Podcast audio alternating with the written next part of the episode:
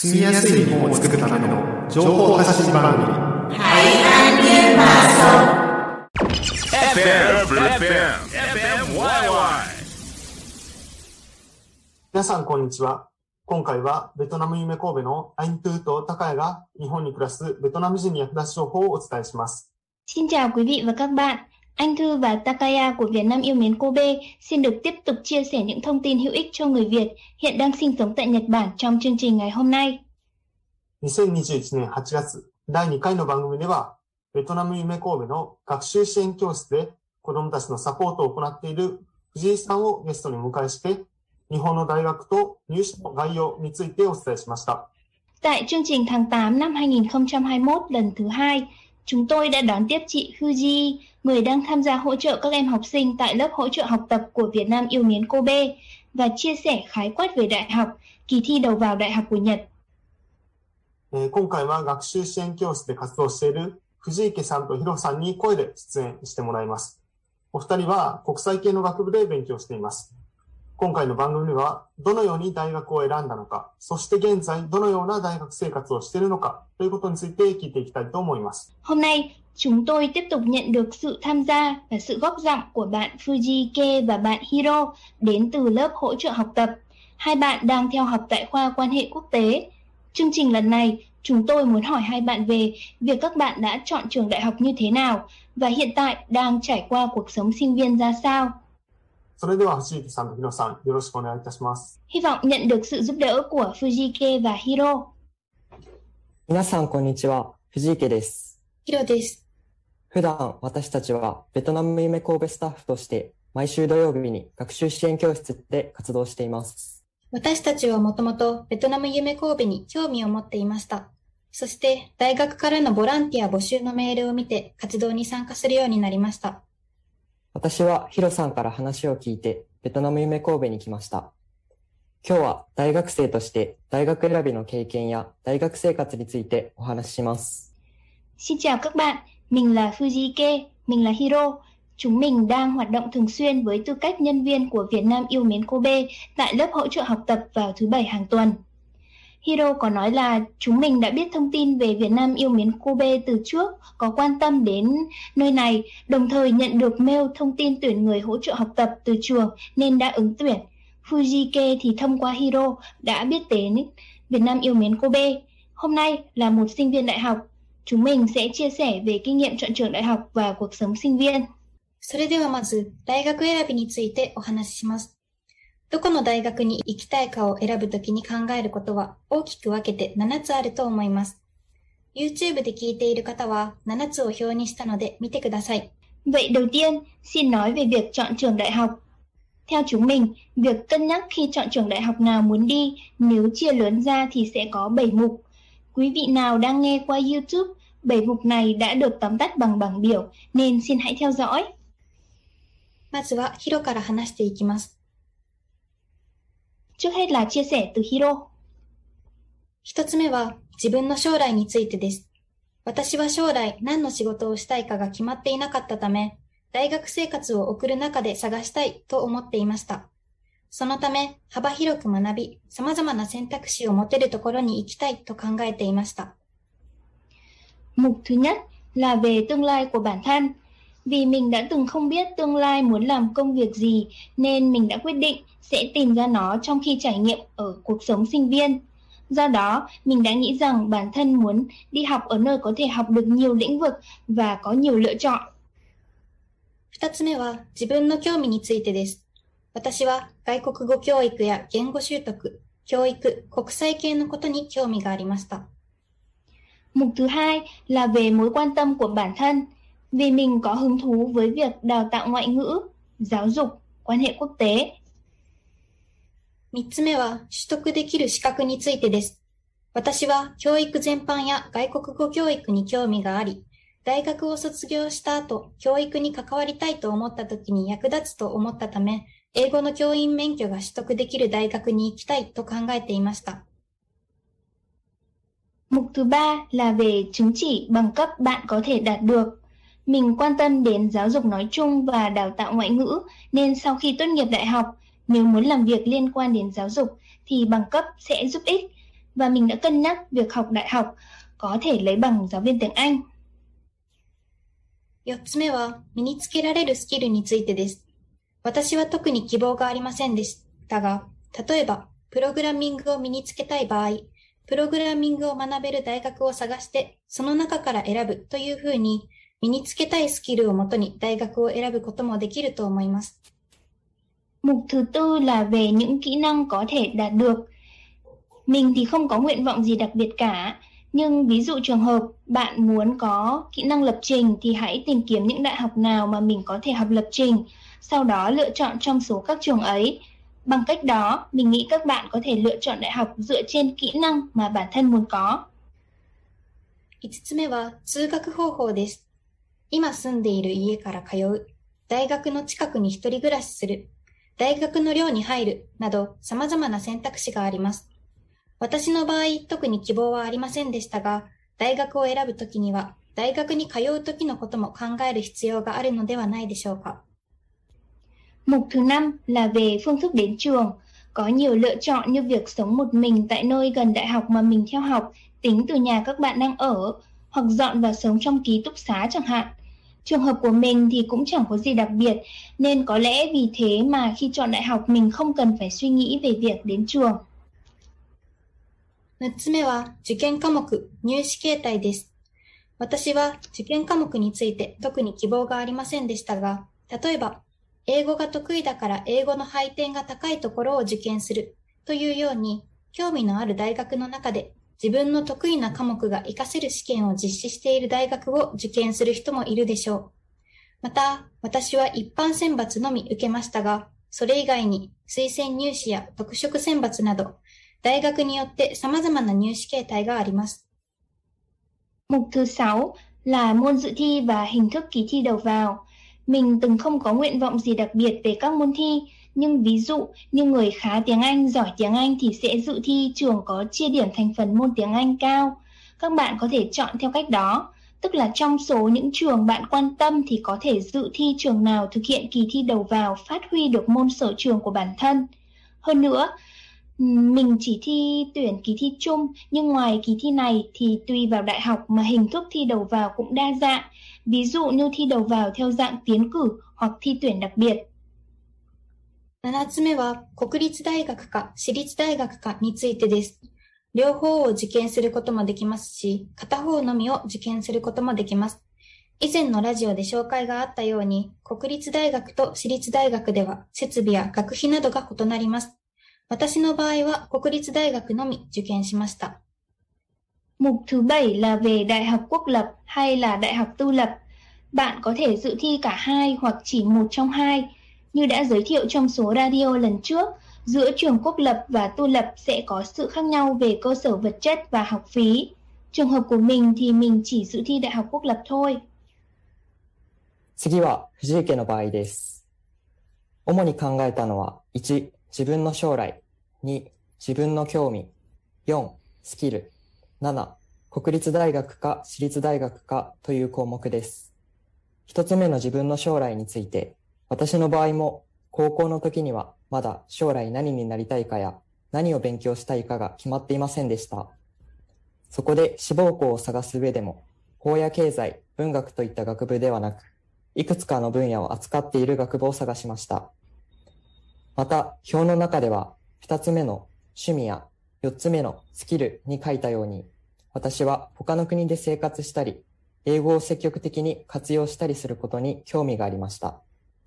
ですから、留学のしやすさも学部を選ぶ上で大きな決め手になりました。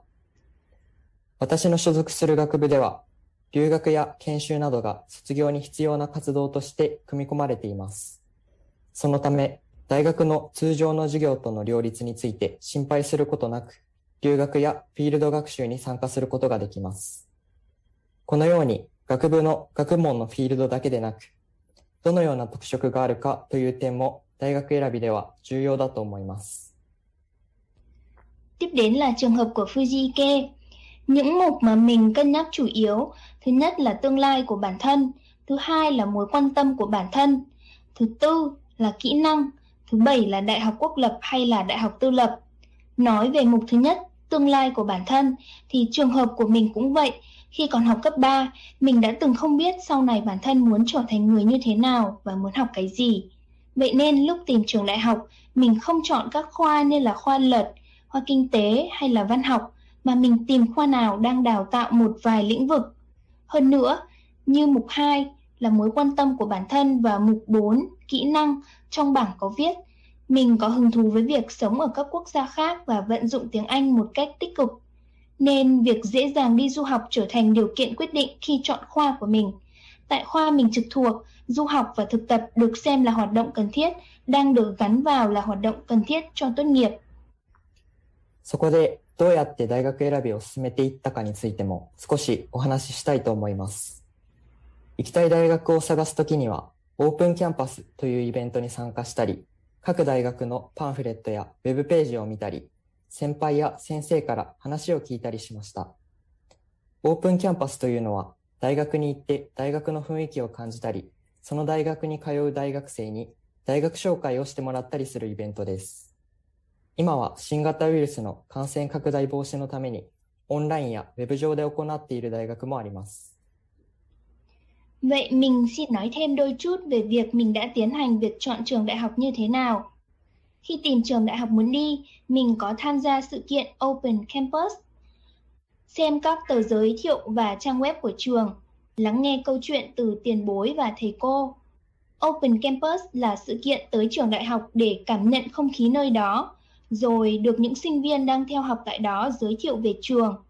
Hiện nay thì nhằm phòng chống à, lây lan bệnh truyền nhiễm virus corona chủng mới thì có trường đang thực hiện theo hình thức online và trên trang web chính thức. 私はこのようにして 高校2年生の時には行きたい大学をいくつか決めており、高校3年生になる頃にはどこを受験するかを決めていました。Mình đã làm như vậy khi còn là học sinh cấp 3 năm thứ hai thì mình đã định trước một vài trường muốn đi. Lên năm cuối cấp 3 thì mình đã quyết định nơi sẽ dự thi. 次に国立大学受験の場合の受験までの大まかな流れについて説明します。まず、高校1、2年生の間には、勉強面では高校の授業や宿題で基礎を固めたり、模試を受けたりします。Tiếp theo thì chúng mình xin giải thích về trình tự khái quát cho đến lúc dự thi trong trường hợp thi đại học quốc lập. Đầu tiên thì khi còn là sinh viên, à, học sinh năm thứ nhất và năm thứ hai cấp 3 thì các bạn cần phải củng cố kiến thức cơ bản thông qua những giờ học trên trường và bài tập về nhà, đồng thời hãy thi thử. また、行きたい大学を探すためにオープンキャンパスに参加したり、受験科目、日程を調べたりします。Ngoài ra, để tìm trường muốn đi thì hãy tham gia Open Campus và tìm hiểu về các môn thi cùng với lịch trình thi. 高校3年生になると勉強面では授業や宿題に加えて、大学入学共通テストや前期試験の模試を受けます。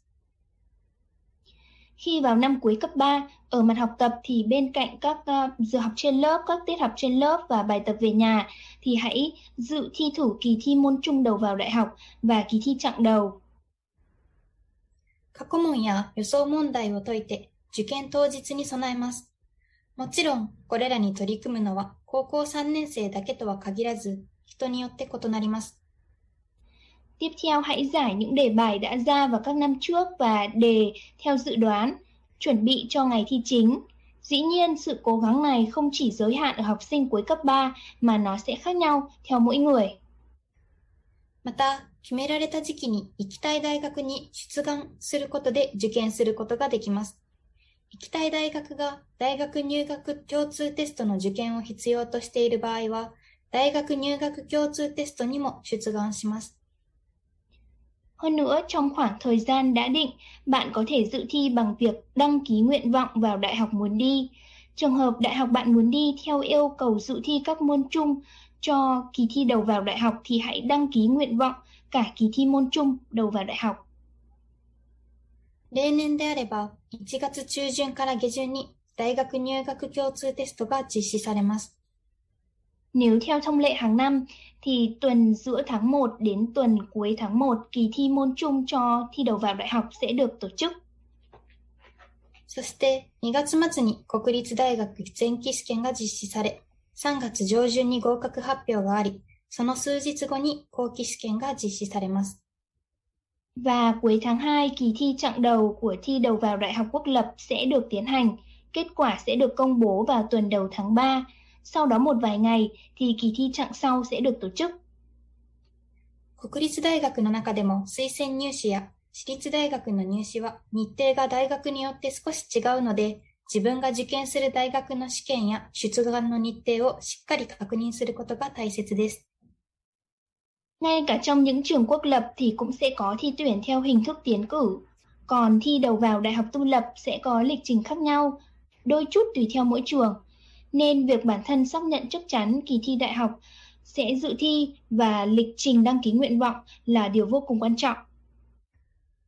ここからは大学生活についてお話ししたいと思います。今、YouTube で映しているのは私の時間割です。1年生の後期には1つ90分の授業が13個もありました。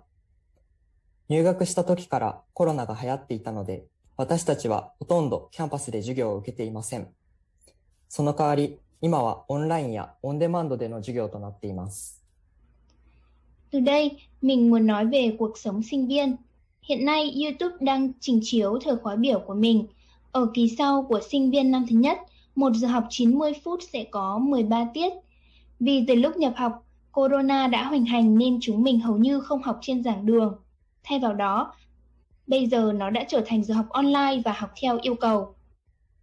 通う学部によっても異なりますが、時間割は同じ学部学科に通っていても、人によって大きく違う場合があります。それは高校とは違って、大学では授業の選択の幅が広いからです。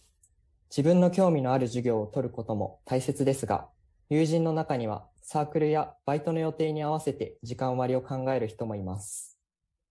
Nó sẽ khác nhau tùy vào khoa bạn học. Kể cả ừm, có học cùng một khoa đi nữa thì thời khóa biểu có thể khác biệt rất lớn theo từng người. Điều này khác với trường cấp 3 vì tại đại học, phạm vi lựa chọn giờ học sẽ rộng hơn.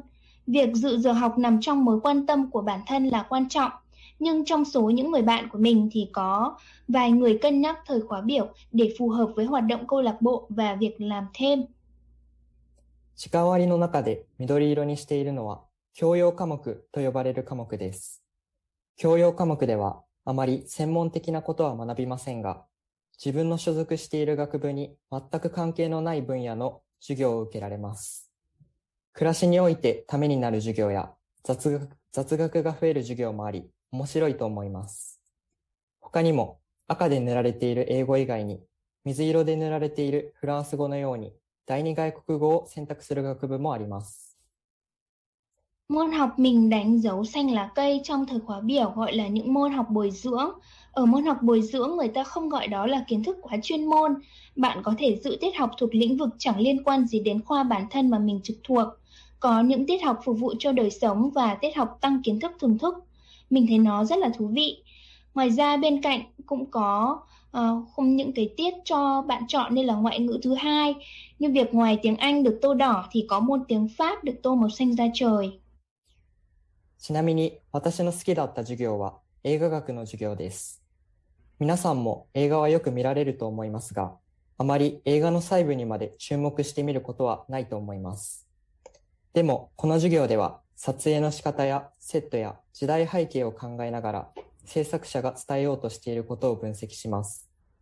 単なる娯楽としてしか見ていないものにも深く読み取れる部分があります。新しい発見のある授業はとても面白いです。他の授業でも物の見方が変わるような授業があります。もともとなんとなく知っているものでも、授業の中でより深く知れば感じ方が変わります。これは高校の勉強ではあまりなかった面白い点だと思います。Một chút thông tin thêm đó là giờ học mà mình yêu thích đó là giờ học môn kiến thức phim ảnh. Mình nghĩ mọi người cũng thường hay xem phim nhưng hầu như không để ý đến các tiểu tiết của bộ phim mấy. Trong giờ học này thì sinh viên sẽ vừa suy nghĩ về cách quay phim, chuẩn bị set quay và bối cảnh thời đại, vừa phân tích về điều mà tác giả đang cố gắng truyền tải. Nó không chỉ đơn thuần được xem như việc giải trí mà nó cũng có nhiều phần có thể chuyển nghĩa sâu sắc. Giờ học có nhiều phát hiện mới sẽ vô cùng thú vị. Những giờ học khác cũng vậy, có cả những giờ học khiến cách nhìn mọi thứ thay đổi. Kể cả những điều vốn dĩ ta biết bằng cách nào đó. Nó đã như vậy, nhưng trong giờ học, nếu hiểu biết sâu sắc hơn thì việc ta cảm nhận chúng sẽ khác đi. Mình thấy đây là điểm thú vị mà việc học cấp 3 không có mấy. ここまで主に大学での勉強について話してきました。しかし、大学の醍醐味は勉強だけではありません。多くの学生はサークルや課外活動、バイトなどに勤しんでいます。そして、大学生だからこそ使える自由な時間を様々な経験に費やしています。 実際、私たちがベトナム夢神戸で活動しているのも、大学生だからこそできる経験の一つです。そこで、最後に私たちが大学にどういう意義を感じているかをお話しします。Đến đây mình đã chủ yếu chia sẻ về việc học tại đại học. Tuy nhiên, điều hấp dẫn của đại học không chỉ có học. Nhiều sinh viên đang tham gia các câu lạc bộ, hoạt động ngoài giờ học và đi làm thêm vân vân. Và chính vì là sinh viên đại học nên chúng mình đang sử dụng thời gian tự do có thể tận dụng trong nhiều trải nghiệm. Thực tế, việc chúng mình hoạt động tại Việt Nam yêu mến Kobe cũng là một trong những trải nghiệm có được chính vì là sinh viên. Nên cuối cùng, mình sẽ nói về việc đại học có ý nghĩa như thế nào trong cảm nhận cá nhân. 私が今、大学に通っている目的は、将来何をしたいか、したいのかについて、 大学の授業やその他の経験を通してじっくり考えたいからだと思います。それは、私が複数の分野を学ぶことができる学部を選んだ理由でもあります。もし私が高校生の時からとてもやってみたいことがあって、それに大学卒業レベルの学歴が必要なかったなら、私は大学には入学していません。きっとその目標にたどり着く最短のルートを選んでいるはずです。大学は自分が何をしたいのか、自分に何ができるのかを探す場所だと思っています。 Mục đích đi học đại học của mình hiện nay đó là bởi vì mình muốn suy nghĩ về việc tương lai muốn làm gì thông qua những giờ học và các trải nghiệm khác. Đó cũng là lý do mình lựa chọn khoa, nơi có thể học được nhiều lĩnh vực khác nhau. Nếu như mình có biết được việc mình rất muốn làm từ hồi cấp 3 và việc đó chẳng cần đến trình độ học vấn tốt nghiệp đại học thì mình sẽ không nhập học đại học. Mình chắc chắn sẽ chọn con đường ngắn nhất để đạt được mục tiêu. Mình cho rằng đại học là nơi ta kiếm tìm kiếm được điều bản thân mình muốn làm và điều bản thân mình có thể làm là gì. 私が大学に通うメリットとして感じるのは、藤池さんの理由に加えて3つあります。 Bổ sung thêm vào lý do của Fujike, mình thấy lợi ích của việc học đại học có 3 điều. 1つ目は、様々な人々と交流できることです。大学では、日本各地や海外から来る人、社会人になった後に大学に通う人、留学で様々な体験をする人など、本当にいろいろな人に出会えるので、授業以外で学生と話すだけでとても勉強になります。 Điều thứ nhất đó là có thể giao lưu với nhiều người.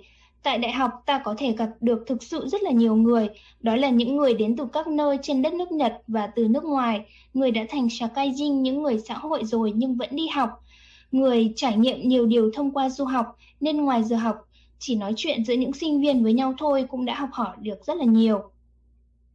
二つ目は、就職に役立つことです。大学や短期大学、専門学校などを卒業していないと募集条件に満たない企業もあり、 大学を卒業すればその条件をクリアできます。また、私の通っている大学には就職をサポートしてくれる場所があり、そこで相談したり、そこから就職に関する情報が届いたりします。Điều thứ hai đó là giúp ích cho việc đi làm, việc xin việc. Nếu không tốt nghiệp đại học, cao đẳng, trường chuyên môn vân vân thì sẽ không đáp ứng được điều kiện tuyển dụng của một số doanh nghiệp. Nếu tốt nghiệp đại học thì điều kiện đó sẽ hoàn tất. Hơn nữa tại đại học mình đang theo học có nơi hỗ trợ trong việc xin việc nên sinh viên có thể tư vấn rồi những thông tin liên quan đến việc làm sẽ được truyền tải 三つ目は、興味分野について勉強できることです。将来のために行動することも大切ですが、社会人になると時間が取れなくなってしまうため、大学生の間は興味分野について勉強したいと思っています。 Điều thứ ba đó là việc có thể học về lĩnh vực mình quan tâm. Hành động cho tương lai là rất quan trọng. Nhưng khi thành người xã hội rồi thì ta không thể lấy lại được thời gian nữa, nên khi còn là sinh viên đại học thì mình muốn học về lĩnh vực bản thân quan tâm. 本日は大学選び、受験の流れ、大学生活、大学に通うメリット、理由を簡単にお話ししました。 本日ご紹介したことは私たち個人の一例で全ての人に当てはまるわけではありません。ですが、皆さんの将来を考える際に少しでも参考になることがあれば嬉しいです。 Hôm nay chúng mình đã chia sẻ về việc học đại học, chọn đại học, trình tự dự thi cuộc sống sinh viên đại học và lý do học đại học mang lại lợi ích một cách đơn giản. Nội dung giới thiệu hôm nay chỉ là ví dụ cá nhân nên không thể đúng cho tất cả mọi người được. Nhưng khi các bạn suy nghĩ về tương lai, nếu nội dung này giúp ích được dù chỉ một chút thì cũng khiến cho chúng mình rất vui. はい。ということで、えーここまでヒロさんと藤池さん、ありがとうございました。で、えーヒロさんと藤池さんにも、普段は学習支援教室で、こう、あの、生徒たちに勉強を教えたりしてくれてますが、今日は、あえてこう、時間をとって、大学に行くってどういうことなんだろうかっていうことをじっくり話してもらいました。 えっ、と、さ最後にですね、またあの、トゥーさんから、えっ、と、感想というものを、まずはベトナム語で言ってもらいたいと思います。anh tư có chia sẻ ừ, cảm nhận của anh tư được không ạ? Vâng, Cảm ơn anh Hayashi và các bạn khách mời ngày hôm nay. Thì sau khi nghe chia sẻ của hai bạn Fujike và Hiro thì mình thấy nội dung chia sẻ hôm nay thì cũng là một nguồn tham, tham khảo rất là hữu ích cho các em học sinh cuối cấp chuẩn bị vào ờ, tốt nghiệp. nếu nghe cả số phát sóng lần trước của chị à, Fuji thì sẽ thấy tất cả các khách mời đều nhận thấy là việc học đại học sẽ đem lại nhiều trải nghiệm hết sức là ý nghĩa và thú vị, về cả mặt học tập lẫn à, các hoạt động và quan hệ xã hội.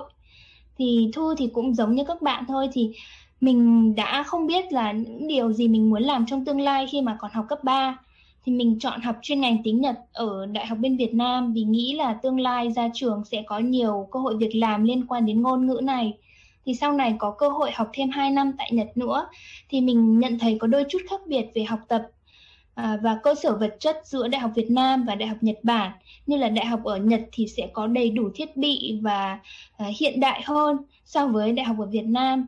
Thì sinh viên sẽ được chia về JMI chuyên ngành sớm hơn so với so với ở Đại học Việt Nam.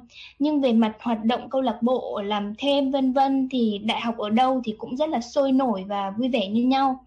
Thì cuối cùng thì mình rất là mong các bạn hãy chọn những cái trường mà phù hợp với lực học của mình, khả năng tài chính và sở thích của bản thân thì bên cạnh đó là hãy tự trau dồi những kỹ năng cần thiết giúp ích cho công việc và cuộc sống sau này. はい。ということで、えっ、と、アイントゥーさんも、まあ、アイントゥーさんはに、えっ、と、ベトナム語で、あ、ベトナムで日本語をこう 4年間勉強してから2年間日本で、えー修士課程に通ったということで、少しこう、日本とベトナムのことを比べたことも最後言ってもらいました。例えば日本の、まあ、大学ではゼミとかが少しこう、早く始まるっていうことはありますが、でも、ベトナムと日本でも同じようなところは部活というかこう、クラブがあったりとか、あとはこう、アルバイトに行くとか、そういったところはまあ似てるところがあるんだなということを言ってくれましたね。まあ最初にあの、あの、ヒロさんと藤池さんも、あの、表にして、あの、この大学選びのポイントを話してくれましたが、やはりこう、自分の趣味であったり、えー学力であったり、またはその経済的なこととかもですね、考慮して、まあ大学選びをしていく。まあ自分に合った大学選びをしていくってことがすごく大事なんじゃないかということを最後言ってもらいました。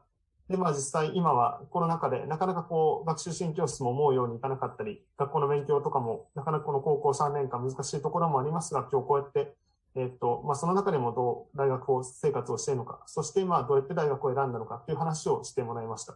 で、これがやっぱりいつも一緒に勉強している学習支援の生徒であったり、もしくはまた学習支援教室には来ていないけども、この番組を聞いている人の役に立ったらいいんじゃないかなと思います。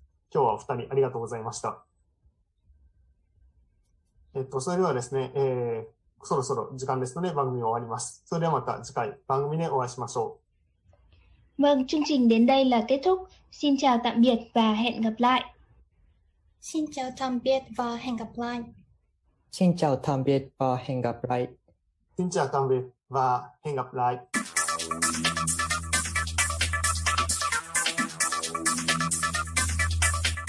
Never forget the Great Hanshin Earthquake, January 17, 1995. from, Nagata, Nagata FM. FM. YY.